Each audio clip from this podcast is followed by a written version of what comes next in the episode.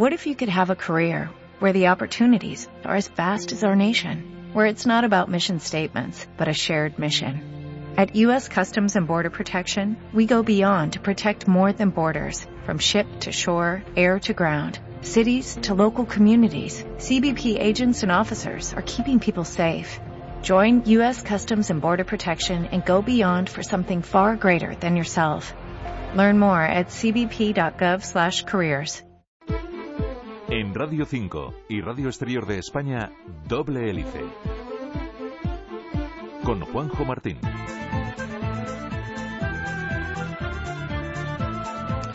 En la actualidad, en estos momentos, hay en el mundo unos 35 millones de personas que viven con el VIH y de ellas, unos 19 millones no saben que están infectados por el virus. En España, en estos momentos, hay en torno a unas 3.000 personas que no saben que están infectadas de VIH.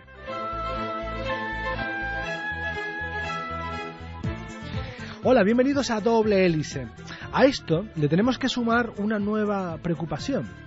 Después de una gran concienciación y movilización, hemos sin duda bajado la guardia. Ya no oímos campañas ni es un tema habitual de conversación. Parece que este tema está superado y esto está logrando que el número de enfermos, después de bajar, esté viviendo un repunte. El SIDA es una de las enfermedades modernas si, si, las comparamos con otras que llevan siglos causando la muerte en el mundo. Sin embargo, ha tenido y está teniendo, como saben, un gran impacto social. Desde los años 80 muchas han sido las estrategias que se han tomado para vencer a esta patología. La inversión y el trabajo de miles de científicos ha logrado que ya no se muera de SIDA. Bueno, eso sí, esto solo en el primer mundo, claro. Pero sin duda queda mucho por hacer. Hoy les queremos hablar de la actualidad científica del SIDA y de los nuevos caminos que se abren para lograr la ansiada vacuna. Detrás de cada fármaco, de cada tratamiento, existe un mundo apasionante de investigación. Doble hélice. Y para hablarnos del VIH y del SIDA, tenemos con nosotros al profesor Antonio Sierra, que es catedrático del Departamento de Salud Pública de la Universidad de La Laguna y epidemiólogo. Don Antonio, buenas tardes. Buenas tardes. Gracias por estar con nosotros una vez más. Pues yo encantado de estar con ustedes. ¿eh? Y lo primero que le voy a pedir es que nos aclare una cosa, porque mm, sabe que a los periodistas nos gusta mucho tratar con sinónimos y antónimos, y en ocasiones usamos VIH y SIDA como sinónimos, como lo mismo, y me da que no. Vamos a ver, no hay SIDA sino VIH, pero el, el VIH puede no llegar a SIDA. Uh -huh. Eh, la historia natural de la enfermedad, mm, ya sabe, yo creo que es bueno hacer un recuerdo. En el año 81, ¿Sí? los CDC de Atlanta, los Centros de Enfermedades Transmisibles de Estados Unidos, detectaron en Los Ángeles la aparición de un número de casos no esperado, uh -huh. no habitual, de una neumonía, no voy a decir por, bueno, neumocistis carini, de un sarcoma, sarcoma de Kaposi, que eran enfermedades muy raras y que se presentó de, de, repente una agrupación, una agrupación, lo que podríamos llamar como un brote. Empezaron los estudios epidemiológicos y eh, se detectó que sobre todo se daba en mm, varones homosexuales. Había inmigrantes haitianos y en, y en algún drogadicto y la, lo que era la evolución de la enfermedad recordaba a la de otros virus y por lo tanto se pensó desde el principio en que era un virus. Eso fue en el 81. En el 84, en Francia, en el Instituto Pasteur de uh -huh. París, el 5 de junio. Como soy hombre que se formó en ese instituto, uh -huh. Luc Montagnier y François Barret, dos investigadores, identificaron el virus del SIDA, que en principio no se llamó virus del SIDA, VIH, ¿no? sino que tuvo otra denominación. En el 84 y poco después ya se pusieron al tanto técnicas para el diagnóstico. Eh, esa enfermedad eran casos raros que se detectan en Estados Unidos, en Los Ángeles, pero luego empiezan a detectarse y se ve que la concentración de casos mayor está en el África, sobre todo en el África central y occidental. Y se puede estudiar, ya sabe que se hace estudios perfectos de la genética de los virus. Los virus son realmente, como sabemos, sin simplificar, puro, eh, digamos, genoma, ácido ribonucleico, exceso ribonucleico, es decir, que van a introducirse en células y las van a tiranizar en favor de ellos y van a destruirlas.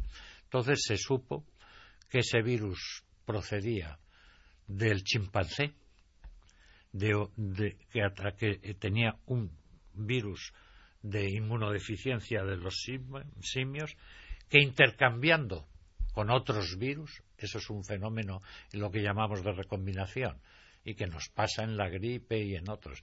Cuando infectan la misma célula unos virus se pueden producir errores y se recomponen nuevos virus. Eso significó que ese virus del chimpancé, el VIH1, ¿ah? que es el predominante, se supo que procedía del simio. Se han detectado en lo que llamamos serotecas, es decir, igual que hay bibliotecas, en los centros de, tanto de diagnóstico y no digamos de investigación se almacenan en condiciones de conservación a una congelación especial sueros que ya en el 57 se detectaron que había habido eh, infectados. Y se sospecha que es a principios del siglo XX cuando se produjo esa recombinación en virus del simio que se hizo ese virus de la inmunodeficiencia del VIH, que es el que infecta con facilidad al hombre y que ha perdido su capacidad de infectar al mono por vía natural. Es decir, es un virus como tantas veces nos ha pasado en el origen de los virus gripales, que vienen sobre todo de, las aves. Entonces, eh, en España y, digamos, en países occidentales, realmente la detección empezamos en el año 85. Y en aquella época, yo recuerdo 85-86, yo presidí un curso de la Menéndez Pelayo sobre enfermedades de transmisión sexual y, evidentemente, la conferencia clave y vino uno de los CDC de Atlanta era sobre el VIH-Sida. Y entonces se pensaba que podríamos obtener una vacuna, y esto es importante. Se sigue trabajando mucho, pero no se ha puesto a punto. Y yo creo que se pueden explicar para el auditorio fácil por qué es tan difícil hacer una vacuna contra el SIDA. Por lo cual, esa medida que sería la medida maravillosa, como hemos hecho con otras enfermedades, en este caso no. ¿Cuál es la historia del, VIH-Sida y qué es lo que diferencia el VIH cuando utilizamos? el VIH, cuando decimos infección VIH, que es el virus de la inmunodeficiencia humana, lo que sucede es que cuando me contagio, y este contagio que puede ser por vías mucosas, hablamos de vía vaginal, vía anal y vía oral, en relaciones sexuales, homosexuales o heterosexuales, evidentemente predominan más un tipo en, homosexuales predomina más el coito anal que en heterosexuales, que tampoco le es ajeno. Cuando la dosis infectante, es decir, la cantidad de virus y la vía de penetración es la adecuada, el virus penetra. ¿eh? No voy a explicar, pero sí decir que él, sus células objetivos son células del tejido linfático, tejido que tiene a su cargo la inmunidad, es decir, la respuesta defensiva que los seres humanos, bueno, y especies animales, pero tenemos cuando tenemos una invasión por un virus, bacteria y demás. Ataca las defensas. Eh, efectivamente es el soporte de las defensas, de lo que llamamos inmunidad de base humoral, los anticuerpos, inmunidad de base celular, que son fundamentales.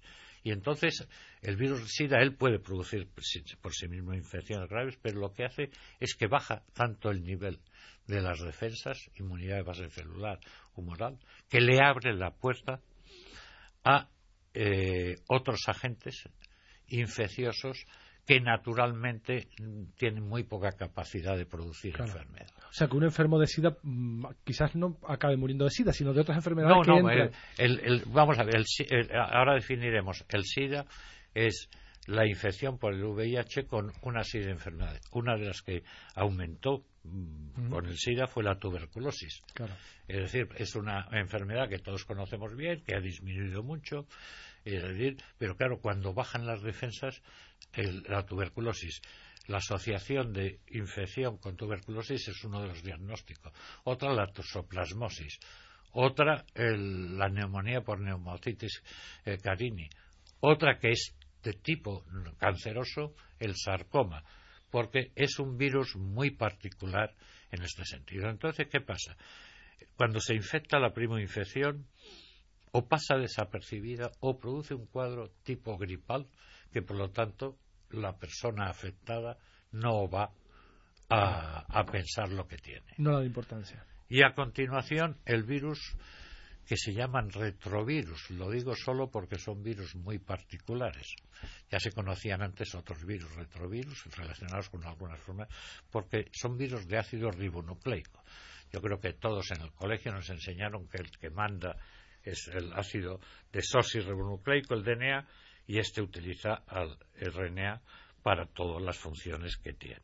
Pero aquí no, desde el RNA, ¿eh? porque tiene una enzima que se llama transcriptasa inversa, inversa, porque va desde el ácido ribonucleico al desoxirribonucleico, él constituye desoxirribonucleico que le servirá luego para él replicarse, pero que es capaz de implantarse en el genoma de esas células.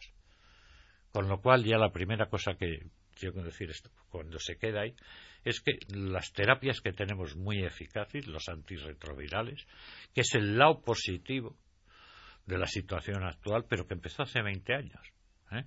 y que no lo estamos aprovechando, no por esa razón de ellos, sino por, porque se ha bajado mucho la guardia, y entonces, sin ser alarmista, hay que hacer un toque de atención.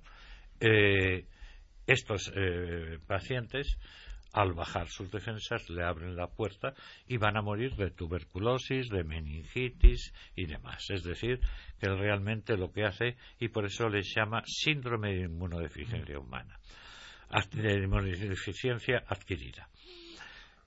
¿Qué es lo VIH? Bueno, nosotros decimos es un VIH porque durante un periodo entre esa primo-infección, de ese contagio que se ha hecho eficaz, es decir, que empieza y, se pone en marcha lo que es la infección, durante, y pueden ser 8, 9, 10 años, el paciente está infectado por VIH, es contagiante, ¿eh? pero todavía no ha empezado la enfermedad. No lo sabe. Él no lo sabe, no va a acudir. ¿eh? Y, va a pasar un periodo, pero es contagiante. Los periodos más contagiantes son en la primoinfección y cuando hay SIDA, pero ahí ya. Y entonces lo que empiezan, empezamos a valorar el paciente por, por el recuento de esos linfocitos, digamos, buenos protectores que empiezan a bajar, ¿no? Y que llega un momento en que entonces ya nuestro organismo y, sucumbe a infecciones que muchas veces los que llamamos oportunistas, que se llaman agentes causales de una infección, que tienen que tener la oportunidad de una baja de las defensas de la resistencia. Y, entonces, y entonces el VIH es lo que llamamos portador, pero no enfermo. Porque lo que sí tiene es vamos a ver, no enfermo desde el punto de vista no SIDA. Él ya tiene una enfermedad, pero en un periodo de latencia. No tiene eh, síntomas ¿eh? que empezarán luego eh, más o menos aisladamente hasta que haga ya el cuadro de enfermedad. Y, y entonces es la persona ignora que lo está, es contagiante y indefectiblemente, salvo un porcentaje pequeño, se transformará en paciente de SIDA. Y sin tratamiento del SIDA, indefectiblemente morirá con complicaciones graves. Yo decía, hay un porcentaje bajo de infectados que no evolucionan al SIDA porque por una deficiencia, digamos, de la información genética, eh, no expresan adecuadamente los receptores, el virus del SIDA, como pasa. Es decir, las células a las que va a infectar, porque los virus se meten siempre, porque tienen unos receptores y correceptores que si no se expresan por una anomalía genética, que en este caso les favorece. Pero digamos que ese es un porcentaje muy pequeño. Don Antonio, eh, evidentemente en este programa siempre eh, abanderamos la necesidad del diagnóstico precoz. En este caso, hablando del VIH, es importante, me imagino, por dos maneras, por, por dos cuestiones. La primera porque hay una persona que tiene ese virus que puede diseminar por ahí sin saberlo, y por otro porque quizás si cuanto antes lo sepa, quizás el tratamiento puede ser más eficaz o en este caso no. Da igual cuando. El, no, su planteamiento es perfecto. ¿eh? Aunque dicen que la perfección no existe, llevado a estos niveles, sí se puede decir, porque evidentemente son las dos, eh, digamos, aspectos del problema. Uno, para el resto de, los humanos que tengan en este caso relación, relación eh, concreta, ¿eh? no, no, cuidado. Luego hablaremos porque relaciones sexuales o sean donantes de sangre, etcétera, eh, eh, va a transmitirlo sin ningún tipo de sentimiento de enfermedad. Y segunda, porque el diagnóstico precoz aquí, al igual que en todas las enfermedades, es muchas veces la mejor garantía de un control. Hay que decir una cosa, y por eso hablé, aunque parezca un poco rollo, lo del RNA, ADNA y que se incluye. Nunca vamos a curar hoy por hoy la enfermedad. Los antirretrovirales que tenemos, ¿eh? que van a inhibir esas enzimas del virus que le dan características y la replicación, que es lo que en virus hablamos de, de multiplicación, replicación, es, brutal, ¿eh? hablamos de miles de millones de virus eh, eh, lo que no hacemos es desaparecer los segmentos, las cadenas del virus que están incluidas en la célula. Solo actuamos cuando se multiplica. Con lo cual quiere decir que hoy por hoy, ¿eh? mientras no comamos, si deja de ser sometido a la terapia antirretroviral, se activaría. Y eso es bueno, pero lo que sí podemos garantizar, pero desde luego, cuanto más precoz.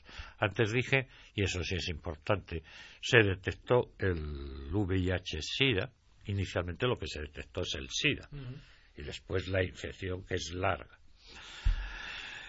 En eso, en transfusiones de sangre, hay que tranquilizar. El control que se hace a todos los donantes de sangre es tremendo, aparte de la exclusión que se hace de algunos, pero se hace, igual que se incluyen otros controles. Luego había los hemofílicos, que tuvieron una alta enfermedad y mortalidad porque había que darle un factor de la coagulación que ellos carecen y que por eso tienen, es decir, no, no, no coagulan, las hemorragias no las controlan, eso se eliminó totalmente. También es cierto que la transmisión vertical, la de la madre infectada al niño, que, bueno, eh, es fácilmente controlable si sabemos que la madre es VIH positiva. Ya sabe mm. que no podemos hacer alegremente medidas de yo no sé cómo estará, igual que hacemos control de rubiola en el embarazo, usted no puede hacerle una determinación de VIH a un paciente, salvo que haya sospecha de enfermedad. es decir, yo que me he dedicado mucho al diagnóstico de la tuberculosis, cuando diagnosticamos una tuberculosis, se mira a ver si el paciente sube. Entonces, esa transmisión se ha cortado muchísimo. En España es excepcional. Es decir, que nazcan niños de madres, porque ahí sí la, la medicación evita la transmisión. El personal sanitario es un personal que puede tener riesgo, como puede tener riesgo otros personales, como puede ser la policía. Y fuimos muy juntos las fuerzas de seguridad y los eh, sanitarios cuando la primera vacuna de hepatitis B, porque éramos los más expuestos ¿eh? cuando era una vacuna. Entonces, ¿qué es lo que ha pasado? Digamos que tenemos unos magníficos medios diagnósticos, digamos que tenemos unos medios terapéuticos muy fuertes. Si usted va a, los hospitales del servicio canario o del servicio andaluz, tienen una unidad de SIDA, de VIH-SIDA, donde están todos los días pasando consulta los que ya se conocen como infectados o enfermos, que antes nos ocupaban con graves afecciones Hoy el enfermo, se, el paciente de SIDA se ha convertido en un enfermo crónico. Es decir, como le vamos a medicar, salvo que él no se lo tome, no va a necesitar en general. Y eh, eso, eso son consultas donde hay especialistas infectólogos dedicados solo a eso. Digamos que la calidad de nuestra respuesta sanitaria. Entonces, ¿qué es lo que pasó? Yo le decía, en el 81 se detecta, en el 85-86 cuando hace ya su aparición, en el África es tremendo, sigue siendo la mayor parte de casos en el África subsahariana, y en la segunda mitad de los años 90, es decir, a partir del 95, disponemos de antirretrovirales, hemos ido mejorando mucho y se produce una profunda caída. De las muertes, de las muertes, que evidentemente eso sí seguimos manteniendo baja la mortalidad. En España aproximadamente de los enfermos de SIDA, que no son esos 150.000 que hemos hablado, sino serán unos 30.000, se mueren hoy un 6%. Quiero decir que la supervivencia, y si son, es muy, alta. Eh, es, es, es, es, muy grande. Y entonces, ¿qué pasa?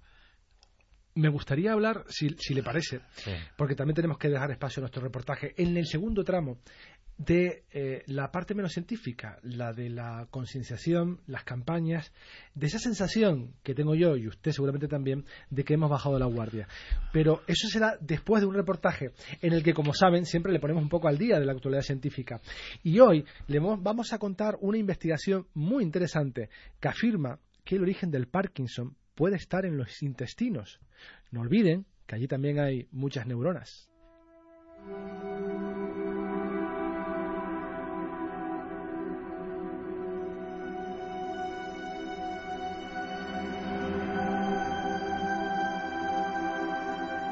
Los enfermos de Parkinson suelen tener problemas digestivos, años antes de sufrir los primeros síntomas de su enfermedad. Se ha especulado con que esta dolencia neurodegenerativa nazca en las tripas y viaje más tarde al cerebro, pero nadie ha conseguido una prueba fehaciente de este extraño vínculo. Eso hasta hoy, cuando un equipo de investigadores estadounidenses ha dado a conocer en la revista Cell los resultados de su trabajo. Según han comprobado en ratones genéticamente predispuestos a la enfermedad de Parkinson, los microbios intestinales pueden desempeñar un papel esencial en los trastornos del movimiento típico de esta dolencia.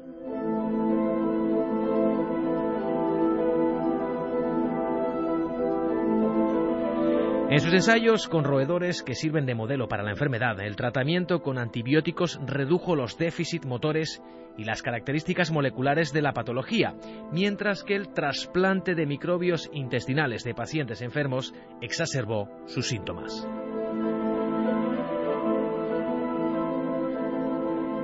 Los científicos, investigadores del Instituto de Tecnología de California, consideran que estos hallazgos podrían conducir a nuevas estrategias de tratamiento para la segunda enfermedad neurodegenerativa más común en el país norteamericano. Por primera vez, según este estudio, se ha descubierto un vínculo entre el microbiota intestinal y el Parkinson.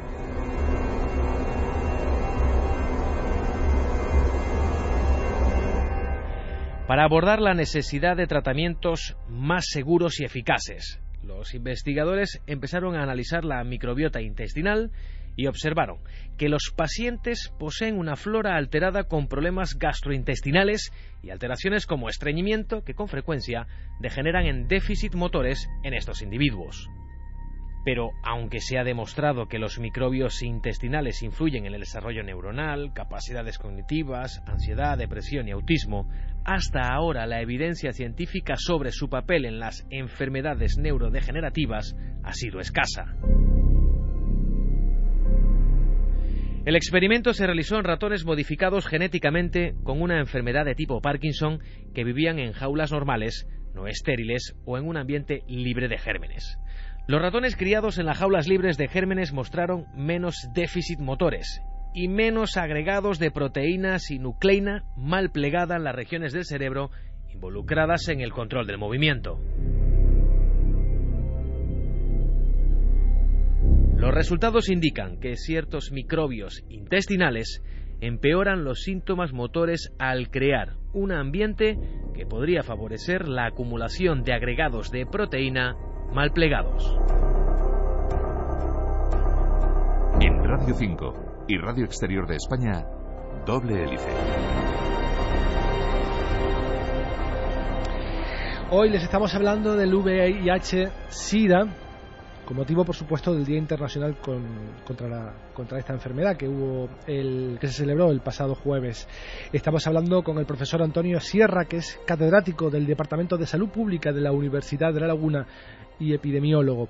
La primera parte del programa sin duda fue científica, muy científica, técnica, porque había que explicarlo, había que poner nombres y apellidos a este virus que tan tanto mal ha traído a nuestra sociedad. Pero ahora, en estos últimos cinco minutos, don Antonio, me gustaría hacer y sembrar conciencia, porque hay un dato muy preocupante. Después de que hayan bajado las infecciones y las muertes en los últimos años, debido seguramente al avance de la ciencia, pero también debido a las campañas de concienciación, han vuelto a repuntar.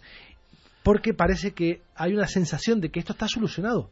Bueno, yo creo que todos somos culpables, y cuando digo todos me refiero los sanitarios, los médicos y la población, pero tal vez está faltando información. Yo le decía que se produjo una gran caída con los antirretrovirales, finales de los 90 y hasta 2006. Entonces, porque además eh, hacíamos no solo muertes menos, sino menos diagnósticos, porque claro, al tratar a los infectados tampoco. Yo puedo conseguir que un infectado o una enferma no transmita la enfermedad, él no está curado. Entonces se produjo a partir de 2006, fíjese, pasamos en España de mil y pico casos de SIDA al año de 1500 hemos llegado a 3.000, 3.000 y pico que se han mantenido y en el año 2014 3.300. Es decir, hemos duplicado. ¿Hay alguna razón de, tipo eh, sanitario, microbiológico? no? La falta de confianza, porque fíjese, el, SIDA, sobre todo, o el VIH-SIDA, se da, las edades más frecuentes es entre 20 a 30 y tantos, 40 años. Claro, para los jóvenes de 20 y tantos, la etapa dura, lo que hablábamos, de los años 80 y principios de los 90 ya quedó lejos y no estamos haciendo campañas, no estamos haciendo información. Entonces, el mensaje, como decía, no es alarmista, hay es claros y oscuros, claros, tenemos unos grandes medicamentos, el sistema sanitario no escatima esfuerzos, pero los oscuros son que hemos incrementado, es decir, el, el VIH-Sida, lo cual es siempre un problema grave porque añaden los pacientes a los problemas de la enfermedad físicamente un y, alteración que muchas veces necesitan el apoyo psicológico psiquiátrico, un estigma social. Nuestra sociedad los estigmatiza. Y yo debo decir una cosa, ningún paciente VIH, paciente SIDA, es decir, es un peligro a nivel del contacto laboral, social y familiar o son las prácticas eh, sexuales diversas y lo que sí resaltar es que evidentemente el coito anal es el más facilitador de la transmisión aparte de las transfusiones y los homosexuales que fueron un ejemplo de los que empezaron a controlar y bajar son los que han incrementado notablemente esto, de tal forma que el 54% de los casos que se están diagnosticando en los últimos años son en homosexuales masculinos y un veintitantos a 30%, que no es el 33%, en los heterosexuales. Pues el mensaje último de concienciación no ha desaparecido la enfermedad, sigue circulando por nuestras calles y tenemos que saberlo para prevenirlo. Aunque no hayan campañas como aquellas legendarias, si da, no da, póntelo, pónselo, tenemos que recordarlo y tener eh, hábitos saludables en nuestras conductas eh, sexuales. Eh, profesor Antonio Sierra, catedrático del Departamento de Salud Pública de la Universidad de La Laguna y epidemiólogo, muchísimas gracias por haber estado con nosotros. Yo encantado y lamento que tengamos que decir que al lado, el momento que podíamos estar mejor, estamos mucho peor de lo que deberíamos estar. Cierto, cierto. Y que es un problema de conciencia e información. Muy bien, gracias. Hasta luego.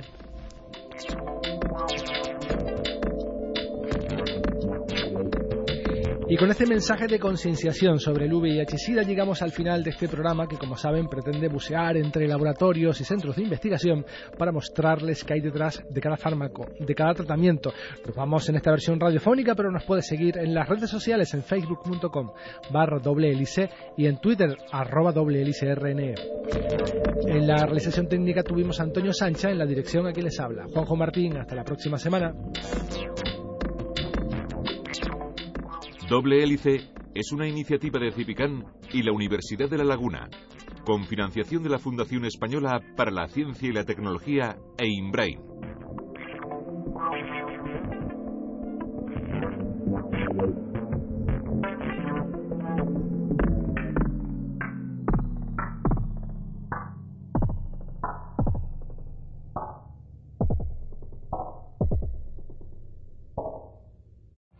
Every day, we rise, challenging ourselves to work for what we believe in.